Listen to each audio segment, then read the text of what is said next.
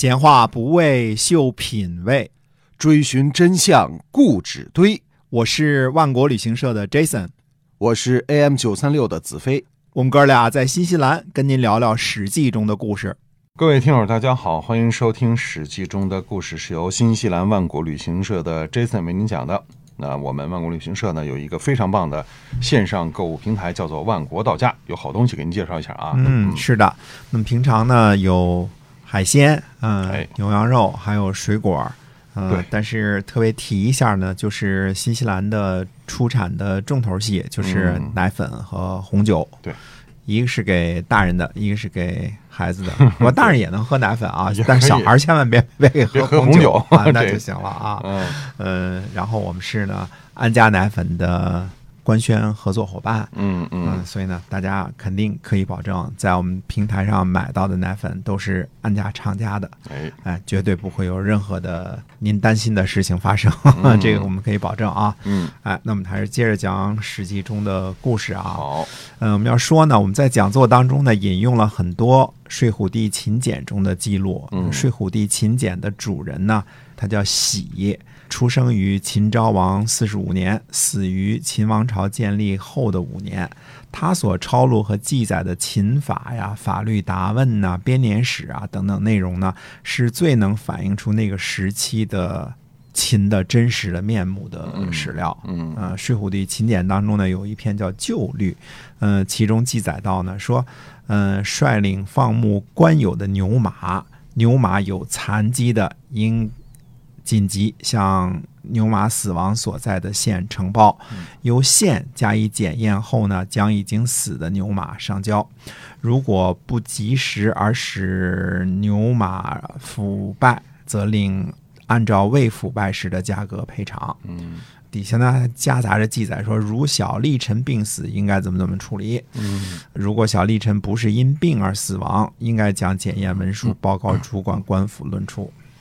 嗯。哦，那么小立臣病死，居然把他和牛马的死亡记录在一起，这太过分了。哎，秦的做法呢是把囚犯呢看作劳动力的啊，看作资源的一部分，物化了啊。对，呃，丽臣妾呢在服刑期间生了孩子，就是小丽臣，生下来就是一个奴隶的身份啊，奴隶户口。嗯，虽说呢给饭吃，给衣服穿，可是也被秦政府呢当做资产来记录了。嗯啊，说不定在秦政府的官员当中呢。呃，小立臣的价值还比不上牛马呢，有可能。嗯，那么当然，我们这期讲座呢，不是要探讨这个立臣的地位的问题啊。我们接着看这个旧律当中的记载啊，说如果是大厩、中厩、公厩的牛马，嗯，应以其筋、皮、角、肉的价钱成交，由这个率领放牧的人送该官府，驾用官牛马，而牛马死于某县。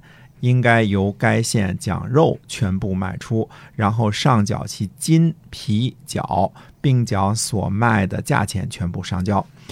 所卖钱呢，如果少于规定数目，令该驾用牛马的人呢补偿，而向主管官府报告，而主管官府呢通知卖牛马的县销账。现在呢，每年对各县各督官的官有驾牛。啊，用牛考核一次，有十头以上，一年间死了三分之一；不满十头以及领用牛，一年间死了三头以上，主管牛的吏，啊，饲牛的徒令成有罪，由内史考核各县太仓，考核各都官和领用牛的人。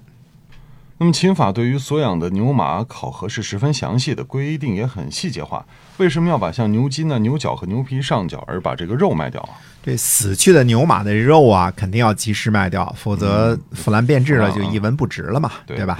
呃，这也印证了我们之前所说的秦国是存在市场的这么一个说法啊，因为呃，官府也需要市场，嗯，还去得卖这个。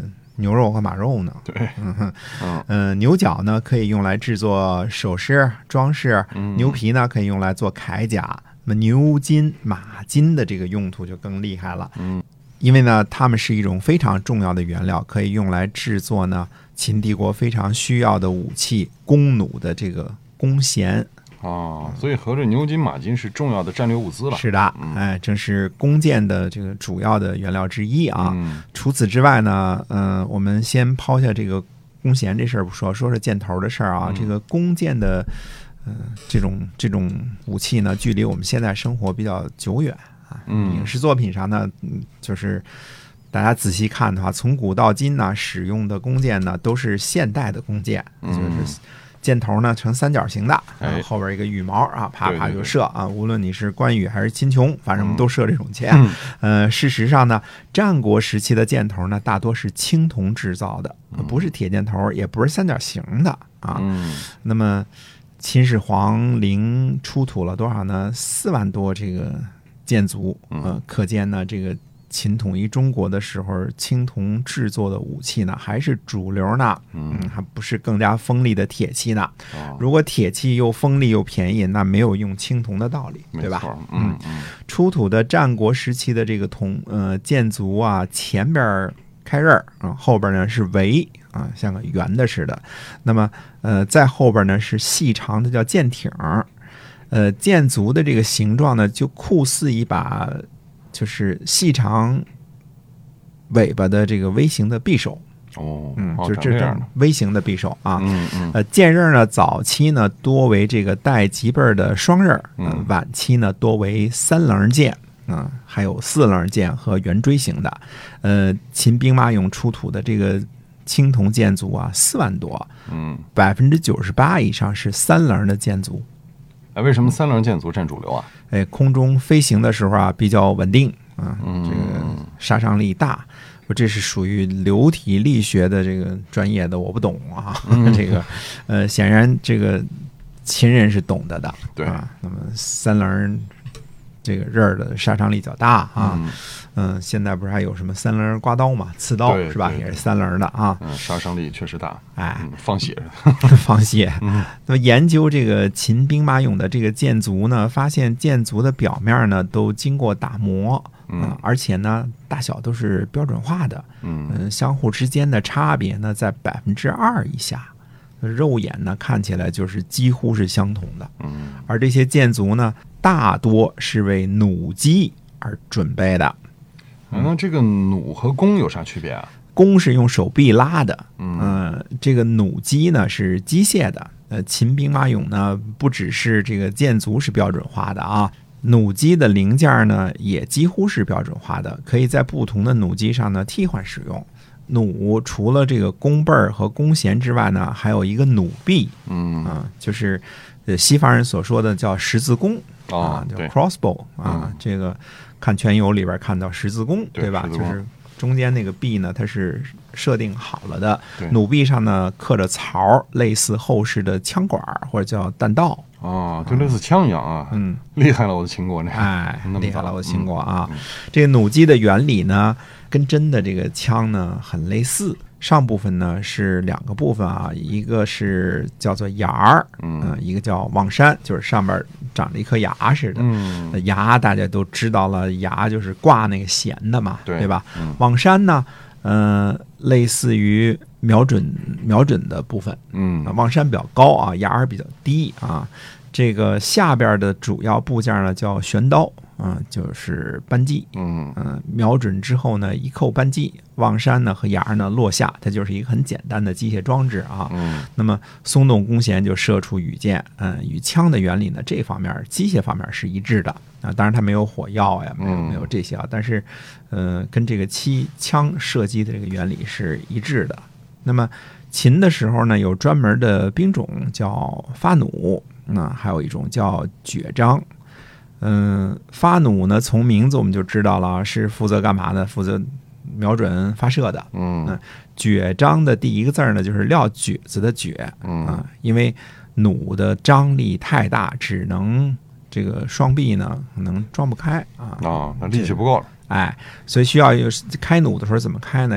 用脚来开的，叫撅章，嗯撅像撂蹶子似的才能开开的，是吧？啊，那么战国时期的文人说呢，说韩国的强弓硬弩啊，可以射六百步。啊，当然这可能是文学性的夸张描述啊。嗯嗯那即使到不了六百步，哪怕你只能射两百步那也是非常厉害的。啊，非常厉害了。嗯那么《睡虎地秦简》当中记载说呢，在任命官吏的时候呢，发弩色夫不守法律，或者发弩的时候射不中，罚县尉两甲；发弩射夫射不中呢，呃罚两甲，开除。啊嗯那么驾邹啊，这是另外一个名儿啊。驾邹呢，呃，免除四岁的徭役啊。如果学不会驾车，教授的人呢，罚一顿，开除；学习驾车的人呢，要偿还四岁的徭役。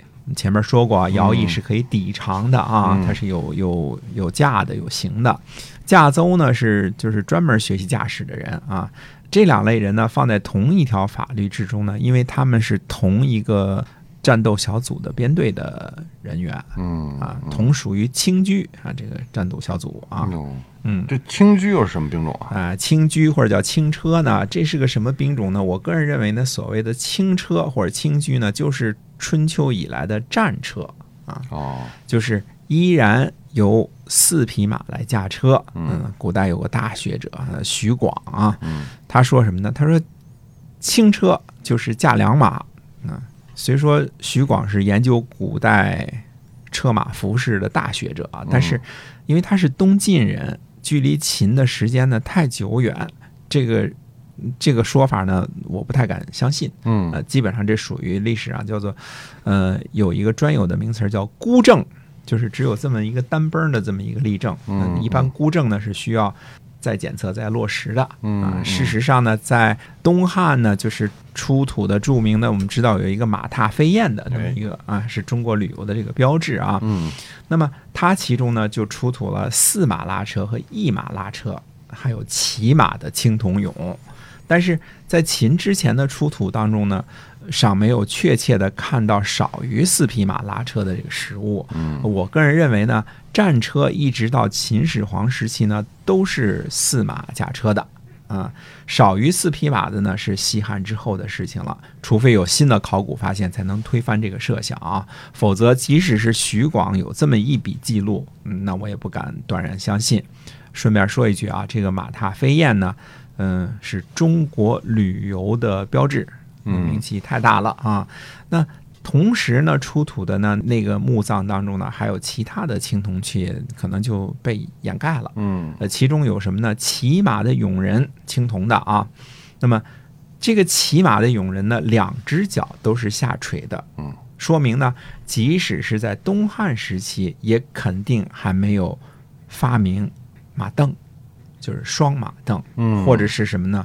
没有普遍使用，对因为在王侯级的这个墓葬当中都没有发现，呃，这个秦俑骑这个汉俑骑着这个带马镫的这个马嘛啊。如果有的话，那肯定会显示出来啊。对，呃，所以呢，这个轻居呢，这个兵种呢，其实就是驾驭战车的这个御手。哦，那所以发弩和驾邹是秦军中的这个特殊兵种是吧？哎，对的，呃，在《睡虎地秦简》的《秦律杂抄》当中记载呢，说如果是轻居啊、扯张、引强、中足所传送物资的船车呢，经过各县的时候，县里不允许强征这些车辆。如果征用了这些车辆呢，县令和县尉各罚二甲。嗯扯张呢，就是撅张啊、都是指的是用脚能张开强弩的大力士。啊嗯那引强呢，呃，我认为应该是指的是双臂可以拉开强弓硬弩的大力士啊。那这个是我我个人的认为啊，跟大家说清楚啊。那这个撅章呢，肯定是用脚才能拉开的大力士。嗯，对，所以也就是说，这些这些这个物资的传送啊，它是被优先保护的，是吧？对的，就是无论县里有什么理由，你都不嗯准备碰触以上这几种人的船车，啊，否则呢，对于县令和县尉呢，就是罚二甲的严厉处罚。